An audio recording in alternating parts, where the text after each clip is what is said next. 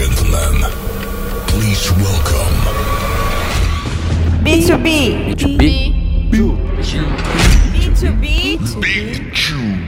B2B. B2B Rocks.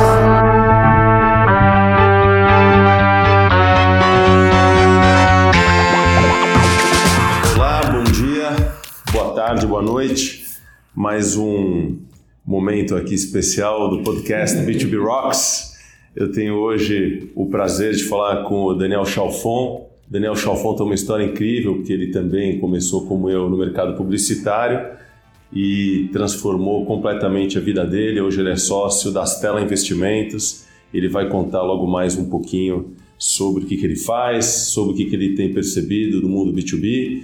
E, em primeiro lugar, quero agradecer então, Chalfon, por você abrir a sua agenda para falar comigo e com a turma aqui do podcast. Opa, prazerzaço estar aqui. Eu também tenho um podcast, então vamos trocar essa audiência aí. Vamos lá, qual que é o seu podcast? A gente tem o Astela Playbook, né, um podcast que fala é, com empreendedores e investidores de Venture Capital. Então, quem estiver ouvindo aqui, o Paulo, também quiser checar a gente, é só buscar lá Astela Playbook. Cada 15 dias a gente tem um episódio novo. Ó, pessoal, além do podcast da Stella, que eu confesso que eu não ouvia, agora vou começar a ouvir, eu sou um assíduo leitor do blog da Stella. Então aproveita aí, Chalfon, qual que é o blog da Stella? É, é medium.com barra Astela. Ou vai lá no astelainvest.com e tá tudo lá. Recomendo, pessoal. É... Chalfon, estou aqui falando com você sobre B2B, mas eu queria dar uns passos para trás. Como que você começou sua carreira? Eu imagino que você não começou sua carreira pensando em B2B, né? Até onde eu Não. sei, você devia ser um cara que manjava tudo de B2C, É. de canais, de mídia. Como que foi essa história? na verdade, eu comecei, eu queria ser músico,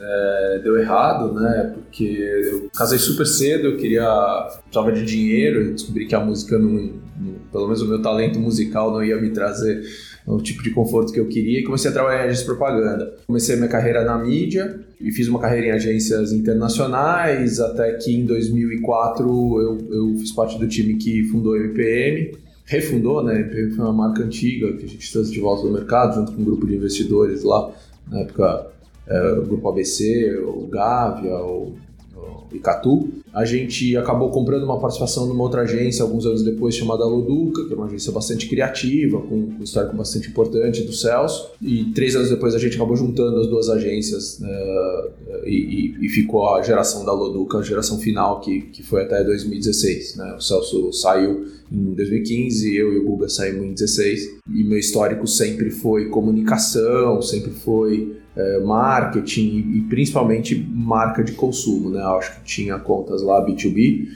mas a agência nunca teve um foco muito grande nisso, né? A gente fez uma carreira bem grande assim com, com grandes marcas de consumo. E, e- e pelo que você me contou, você tinha um envolvimento na Endeavor, né?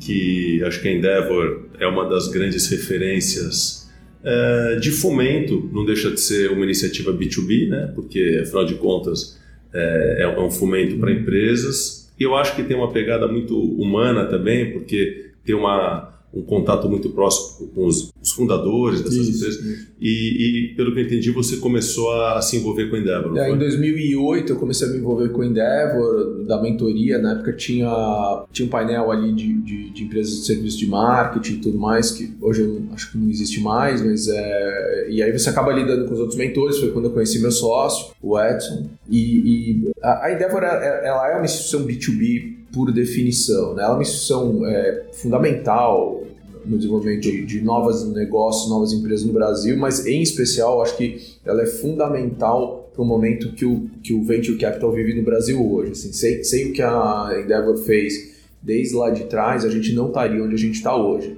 Né? E acho que estamos num momento incrível. é, a, Endeavor também está muito bem, acho que tá, tá, obviamente evoluiu muito da, daquele começo. A gestão atual da Camila é brilhante mas é, se- sem o trabalho de todo mundo lá atrás, né? Na época o Paulo Veras era o presidente da, da, da Endeavor. É, Paulo Veras, pessoal, para quem não sabe, é o fundador da 99, né? E, e na época acho que ele ficou muito tempo como presidente da Endeavor, foi? É, ele foi, ele, ele, ele também veio do mercado de comunicação, né? Ele teve uma agência, não me lembro o nome agora, lá atrás, tal, que ele vendeu bastante tempo, Uhum. e ele estava como presidente da Endeavor naquele momento. E, e, assim, todo, todo esse trabalho deles, acho que deu origem, né, todo esse mercado hoje de investidores em fundos e, e, e todo o ecossistema hoje. É, eu acho que se ele floresceu tão bem, o papel da Endeavor foi fundamental em, em, em ajudar a semear e, e, e regar esse ecossistema aí longo dos anos.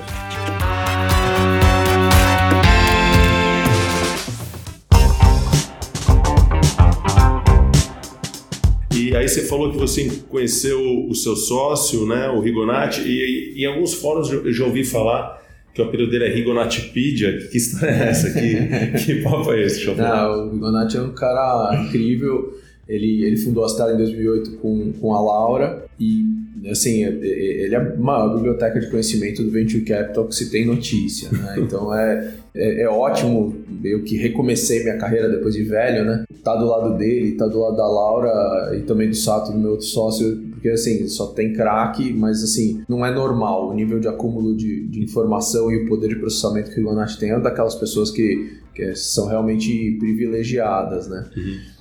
E a Stella nasceu aí em 2008, ele está com quase 12 anos agora, né? Basicamente, na nossa história, a gente fez muito B2B. Acho que eu já perdi a conta, a gente deve ter feito uns 45 investimentos ao longo da nossa história. Vocês divulgam? É aberto? Vocês falam? É aberto, está no nosso site todos os nossos investimentos, né? Você Boa- podia contar um pouquinho, assim, da, da história? Vamos lá, a gente no primeiro fundo a gente fez 11 investimentos, era um fundo ainda bastante pequeno.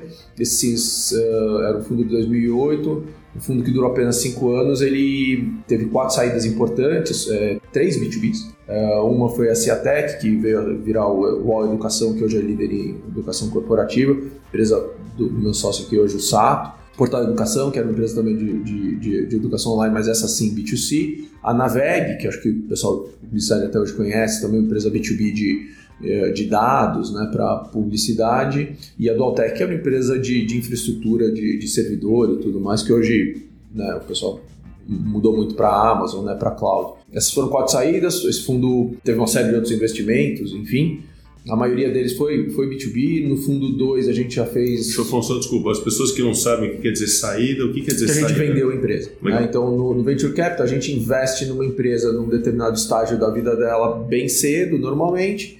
É, a Stella, tipicamente, no, no seed stage, que a gente chama, né? Gente é o segundo cheque da vida do empreendedor, normalmente, e o terceiro também. E os fundos são projetados para 10 anos. Em algum momento, a gente vai vender a nossa participação. Essa participação pode ser vendida ou para algum outro fundo, ou para algum comprador estratégico, ou pode caminhar para uma abertura de capital. Uhum. né? E se der tudo errado, a gente vai fazer write-off perde tudo. Né? Uhum. Dentro do Venture Capital, é comum né, você ter um, um, alguns poucos caras que estouram e retornam múltiplos do fundo e outros caras que dão errado. Né? A gente lida muito bem com essa coisa do, do dar errado. Né? Uhum. E é, é- é do jogo. Uh, no fundo 2 a gente uh, também ah, fez um bom balanço aí entre B2C e B2B, mas a gente teve dois negócios uh, B2B que acho que são bastante conhecidos, né? OMI, que é o maior RP para pequenos e médios negócios do Brasil, e a RD, que é a maior marketing tech do Brasil. Foram investimentos que a gente fez na época do fundo 2, que é um fundo de 2014, uh, que ainda estão com a gente, né? E pessoal RD que o Chofão está falando, RD Station, queria só aproveitar e também comentar que eu estive até com o Chofão alguns meses atrás lá no RD Summit em Florianópolis e é um evento absolutamente incrível e é incrível também como pouca gente eu vi, pelo menos aqui de São Paulo, também relacionados a gente de publicidade, até comentamos eu e o Chofão sobre isso, como mostra a oportunidade de aprendizado e de sair um pouco dos centros que a gente está acostumado. Então fica a dica aí, RD Summit, é um lugar incrível para Se não pessoas. falha a memória, ano passado foram 15 mil pessoas. Inacreditável, Sim, né? só de marketing digital. Inacreditável. É, e aí a gente está agora no nosso fundo 3, terminando a fase de primeiro investimento, né? Aí temos 14 empresas nesse fundo, 4 ou 5 empresas que são B2C e as outras são B2B. Que incrível. E, e tem alguma estratégia voltada ao B2B ou simplesmente acontece que essas empresas acabam sendo mais interessantes? É, o, o Brasil é muito bom de empresas B2B, em especial para pequenos e médios negócios. Né? O Brasil é um país ainda que tem muita coisa para acontecer, muita transformação para acontecer em muitos setores. E, e, e principalmente no universo de pequenos e médios negócios, é, é mais fácil de você entrar. Né? Você vender para uma grande corporação, ela tem lá seus processos, às vezes tem fornecedores globais, o processo de tomada de decisão ele é um pouquinho mais complexo, naturalmente complexo, né? E, e hoje as, as, pequenas e médias empresas elas adotam tecnologia muito mais rápido, uhum. né? Então, acho que por causa disso, o empreendedor brasileiro veio de uma geração eh, principalmente numa safra de 2014, 2015, fazendo empresas incríveis é, para pequenos e médios negócios, mas você já tem um, um, um, pivô aí de empresas que nasceram já lá para 2016, 2017. Venture Capital é muito de safra, né? Onde você tem empresas que também começaram a construir tecnologia uh, e inovação buscando o mercado de, de, de grandes clientes corporativos, né? É, do lado do investidor, é, obviamente o B2B ele, ele, ele proporciona um negócio que a gente busca muito que é o MRR, né? que, é, que é o Monthly Recurring Revenue, ou seja... Receita recorrente, né? Isso, são softwares por assinatura, ou seja, cada tijolinho que você, você constrói, você vai colocar outro em cima, né? Então, a gente também consegue construir isso no B2C através da construção de lifetime value, mas, mas são outras métricas, né? É um outro trabalho, é um, é uma outra, é um outro esforço, né? Uhum. Então eu acho que hoje, se você for olhar, boa parte das empresas de, é, financiadas por venture capital no Brasil são empresas B2B.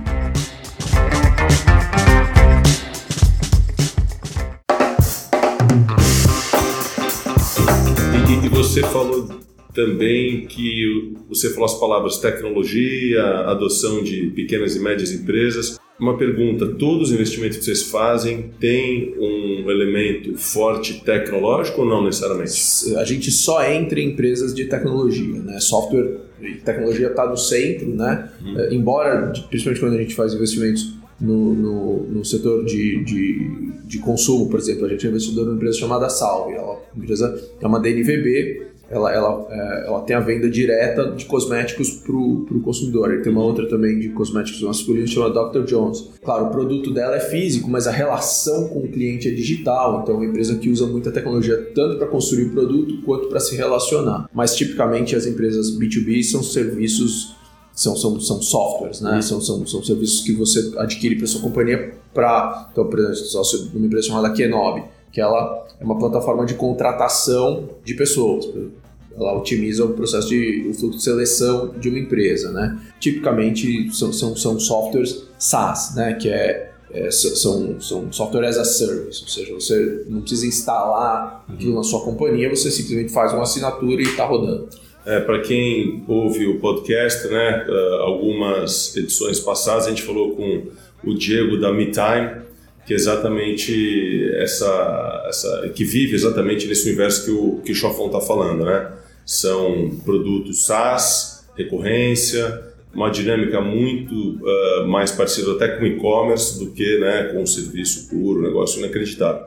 É, você está falando sobre a experiência de vocês, do Rigonati, em Venture Capital, mas além disso, pelo que eu acompanho do blog de vocês, eu vejo um conhecimento muito forte em um conteúdo SaaS, um conteúdo em site sales, um conteúdo e eu vejo vocês meio que como referência nesse assunto, né? Conta um pouquinho mais de, de onde isso vem, porque para mim é impressionante a diferença que tem de conhecimento.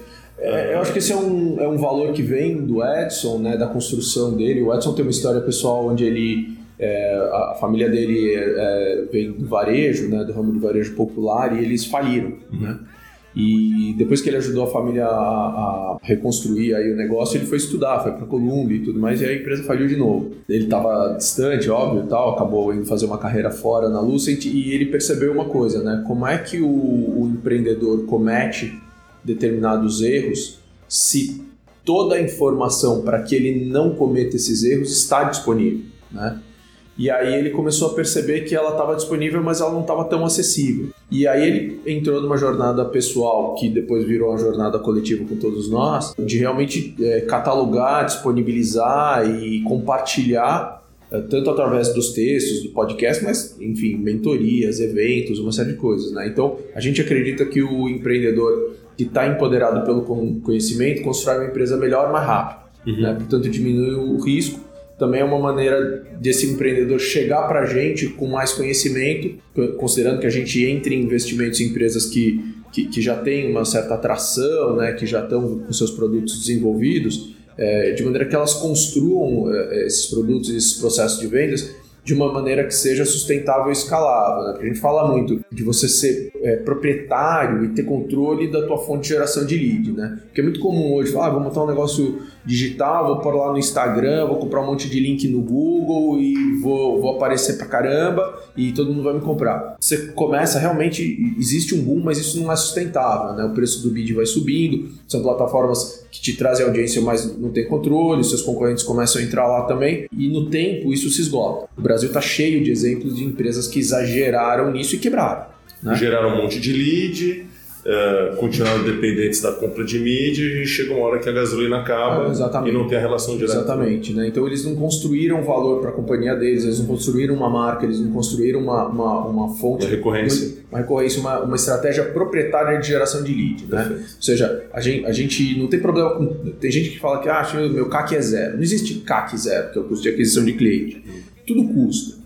Né? Desde que a tua relação de custo versus o LTV seja saudável. O lifetime value, né? Isso. Tá tudo certo. O grande ponto é você não depender da plataforma de outro para tua para tua fonte De aquisição de leads. Né? Construção de marca é uma das maneiras de se fazer isso. Né? As pessoas vão ter a intenção de compra do teu produto, vão ter, vão ter lembrança e tudo mais. Talvez não tão amplamente conhecido no, no, no B2B brasileiro, mas é uma coisa que globalmente a gente olha e, e obviamente, empresas que a gente é, gosta, admira e provavelmente a cliente tem isso. Né? Mas, de novo, é, a gente acredita muito em investir para crescer. É o que a gente faz. Praticamente a totalidade dos recursos que a gente investe são destinados a crescimento.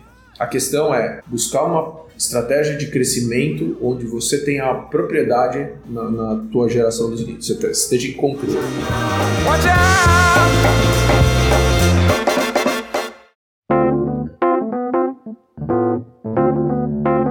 Essa conversa é tão incrível porque tem vários várias oportunidades, vários caminhos que a gente pode seguir. A gente poderia continuar falando sobre você virar dono da sua audiência, uh, mas também tem uma outra conversa que me fascina, que é um olhar quase que de engenharia para vendas, né? Até uns anos atrás eu via a venda se comportando muito mais, talvez na personalidade do vendedor, na intuição, num negócio mais old school, e eu vejo que todo o discurso não só de vocês, mas do mercado B2B SaaS, dá uma enquadrada de uma maneira muito positiva. Quer dizer, vocês conseguem juntar um perfil respeitando, uh, vamos dizer, o indivíduo, mas ao mesmo tempo ajudando esse indivíduo a trabalhar as 12 horas do dia, ou 14, ou 10, não sei, de uma maneira muito mais eficiente. Quer dizer, marca a reunião uma certeza maior uh, de conversão, uh, priorização de, de conversas, até mesmo vocês direcionando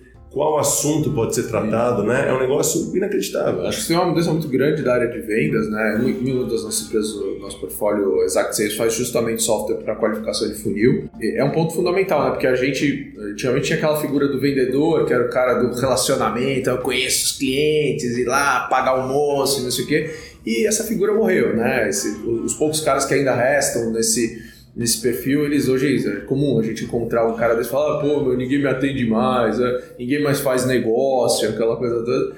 Mas na verdade as pessoas fazem negócio, fazem muito negócio. É, a diferença é que mudou a relação, né? E acho que as pessoas querem uma otimização do seu tempo, elas querem reuniões mais assertivas, elas querem é, um negócio direto ao ponto, eficiência, né? E acho que isso tem uma mudança muito grande é, o software SaaS, essa, esse universo todo do B2B é, rumou muito para isso. Acho que você tem ferramentas incríveis, desde players gigantescos como Salesforce até uh, startups brasileiras como Exact, RD, uh, Pipedrive, né? uma série de, de, de, de players que estão fazendo um trabalho incrível uhum. e realmente mudando a história de como MeTime, que você falou também, acho que é um super exemplo, estão mudando a história da, da, maneira como as empresas se relacionam entre elas e, e, e, como a área de vendas atua. Acho que tem um outro ponto que você tocou brevemente no teu papo, que é uma coisa de um de uma nova oportunidade para as pessoas, né? Antigamente o cara de vendas era aquele perfil e que você era assistente dele, aí você demorava anos, esperava o cara se aposentar, não sei o quê. E hoje não, hoje a área de vendas é uma das áreas que mais contrata, né? Você tem você tem posições uh, desde na área de qualificação de leads, os, os, vendedores em si, você tem nas áreas de empresas de tecnologia, principalmente de hardware, a área de pré-vendas que é fundamental, né? Então, você tem hoje um nível de especialização que, que torna uma área muito vibrante, né? E, e, super importante no relacionamento entre as empresas, né? A gente tá, quando a gente fala desse, dessa pegada mais controlada do mundo de vendas, esse mundo mais analítico, eu consigo imaginar algumas pessoas achando que o papel do ser humano vira secundário. Quer dizer, as máquinas e tecnologia agora tomando conta e você acaba virando um apertador de botão aí nessa relação incrível, longa e complexa de ferramentas. Você concorda, não concorda? Como que você vê isso aí? O, mundo mudou muito, né? Mas a maneira como se vende no final, os, os caminhos pela qual a venda é feita, é, é, elas não mudaram, né? É... Ainda são pessoas que decidem. É, o, o que eu acho que se fala muito é, principalmente as empresas que têm uma estratégia de PLG, né, que é o Product Led Growth, que são empresas onde você simplesmente entra lá no site e assina, né? Uh, e, e, você não tem tanto a figura do vendedor. Tipo, tipo de empresa? O Dropbox é assim, uhum. a RD está migrando para esse modelo, né? São empresas que você simplesmente entra lá Self-service. É, o, Instagram, se você entrar agora no Instagram e abrir uma conta, ninguém tira. Ninguém. ninguém, né? É self-service. Se você abrir uma conta business no 99 no Uber, não precisa de ninguém, você entra lá, né?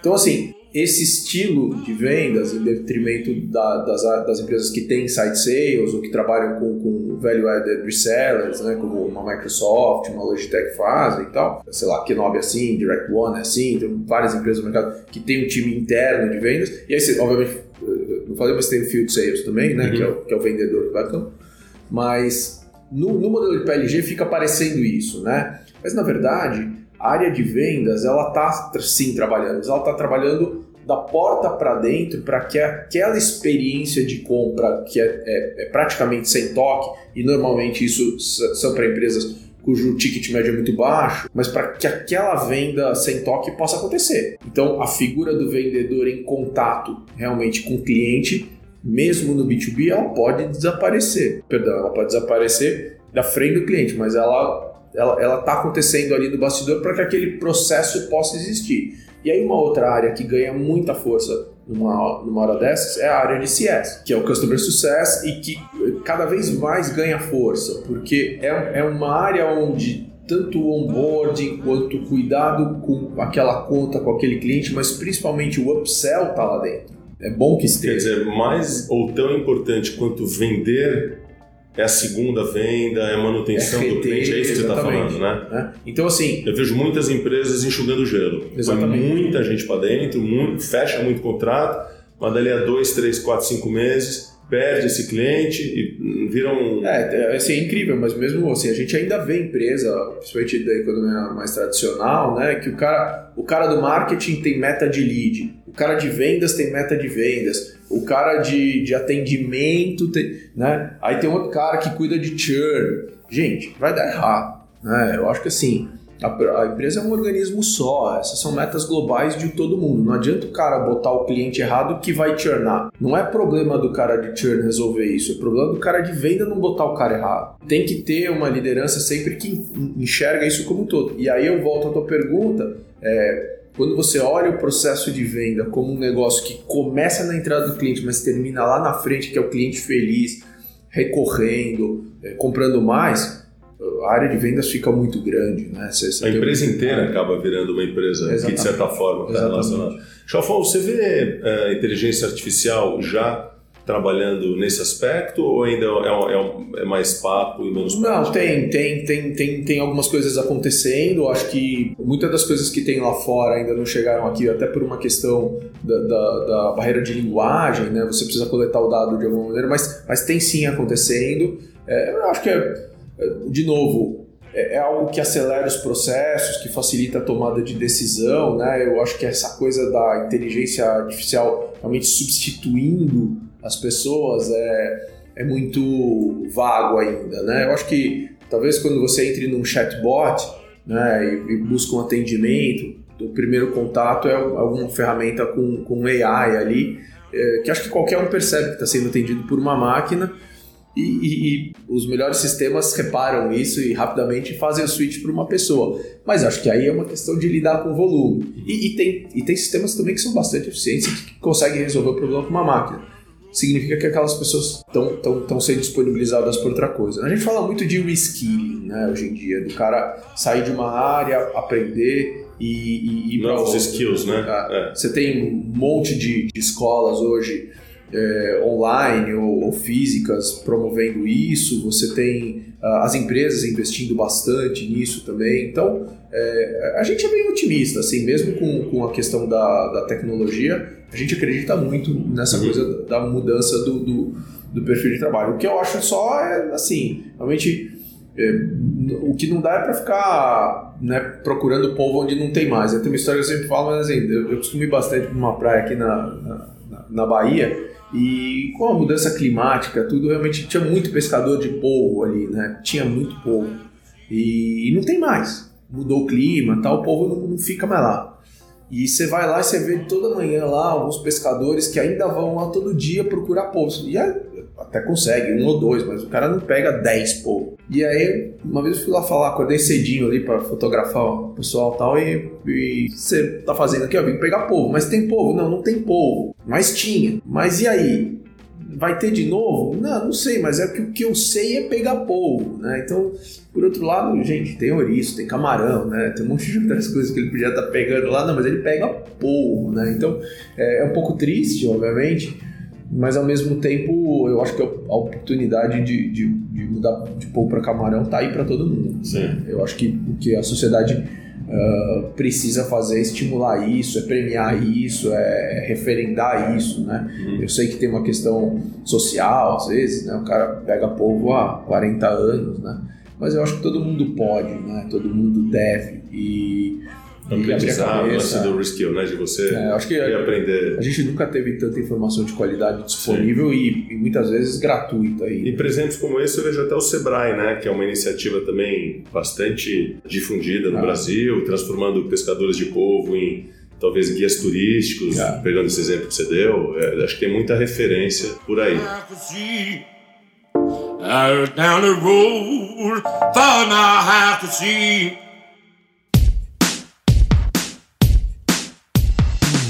Chalfon, caminhando aqui para o final dessa conversa, aproveitando o gancho também, você falou de viagem para a Bahia, o que, que você faz fora do trabalho, relacionado com o trabalho, para te inspirar, para você aprender? Como que você faz o seu reskill pessoal profissional, uh, enfim, nesse eu... mundo tão doido, maluco, cheio de demandas, é, filhos eu... e é... atividades, como, como, que você faz? É, eu, assim, eu, te, eu tento preservar horários, assim, né? Acho que, tipo, final de semana, assim, é um troço sagrado, assim, eu tento realmente não, não invadir com o trabalho, né? Mesmo, eu, eu tenho uma coisa assim de, na hora que eu saio do escritório eu terminei, sabe? Eu não, não pego e-mail, meu celular não tem nenhum tipo de notificação, nem nada, eu não fico olhando, né? Então, se eu tô fazendo uma coisa, tô fazendo uma coisa, se eu não tô, eu não tô, né?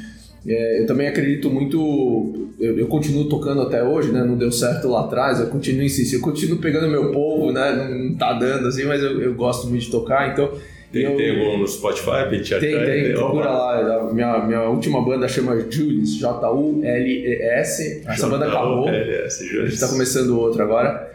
Mas é, o que, que acontece é que, assim, eu, eu acredito muito em tentar buscar outras fontes. Eu, eu, eu não sou o maior leitor de livros de negócios do mundo. Eu, eu deixo os livros de negócios para os audiolivros. Aprendi isso com um, investidor nosso que ele fala que nenhum livro de negócio vale o livro no papel.